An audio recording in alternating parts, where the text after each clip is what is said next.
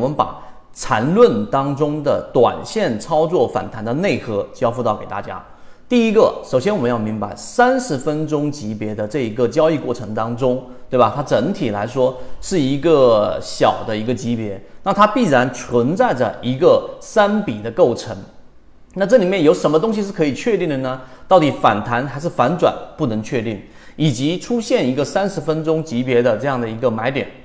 它后面是怎么样往上去运行的这种预测也是未知，但有一点是必须要确定的，它必然由三十分钟级别的第一类型买点，它必然要先构成一个中枢，这是第一点。大家都知道中枢的定义，中枢必然包含着三笔以上的小级别，也就是说，说的更幼儿化一点，小学级别一点，就它必然中间包含着三笔上下上三笔。明白了吗？就下跌的这个走势过程当中，它出现第一类型买点，一旦要形成一个中枢，或者说一个反弹，对吧？它必然要形成一个中枢，这个中枢必须是一个小级别的上下上啊，要明白这一点。那这个上下上往往是五分钟级别的，这是第二点。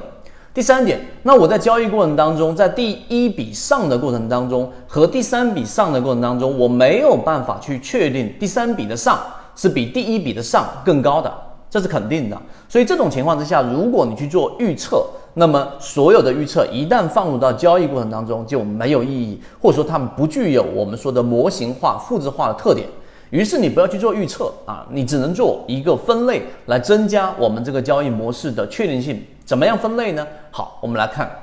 刚才我们说了，当一旦出现一个第一类型买点的情况之下，它必然是要形成一个中枢的啊，无论它是反弹。还是反转，对吧？反弹到底长大了就会变成反转，而反弹长不大，它就是一个普通反弹，继续下行。所以这个时候我们要增加确定性，就要做绝对的分类。这个分类是它必然会有一个中枢，这个中枢必然会有一个，刚才我们说的三十分钟级别中枢，必然会有一个上下上的这个五分钟级别的一个这一个三笔构成。那么这种情况之下，既然你没有办法做对未来做预测，那么你要做的是在第一笔啊，在第一笔的这个上过程当中去做一个我们说的底仓啊，做一个底仓。当它形成一个中枢过程当中，第二个重要的因素来了，这是缠论的一个内核。当它出现第三类型买点的过程当中呢，这波反弹，记住，当它出现第三类型买点的这个反弹的过程当中，要出现非背驰性的上涨。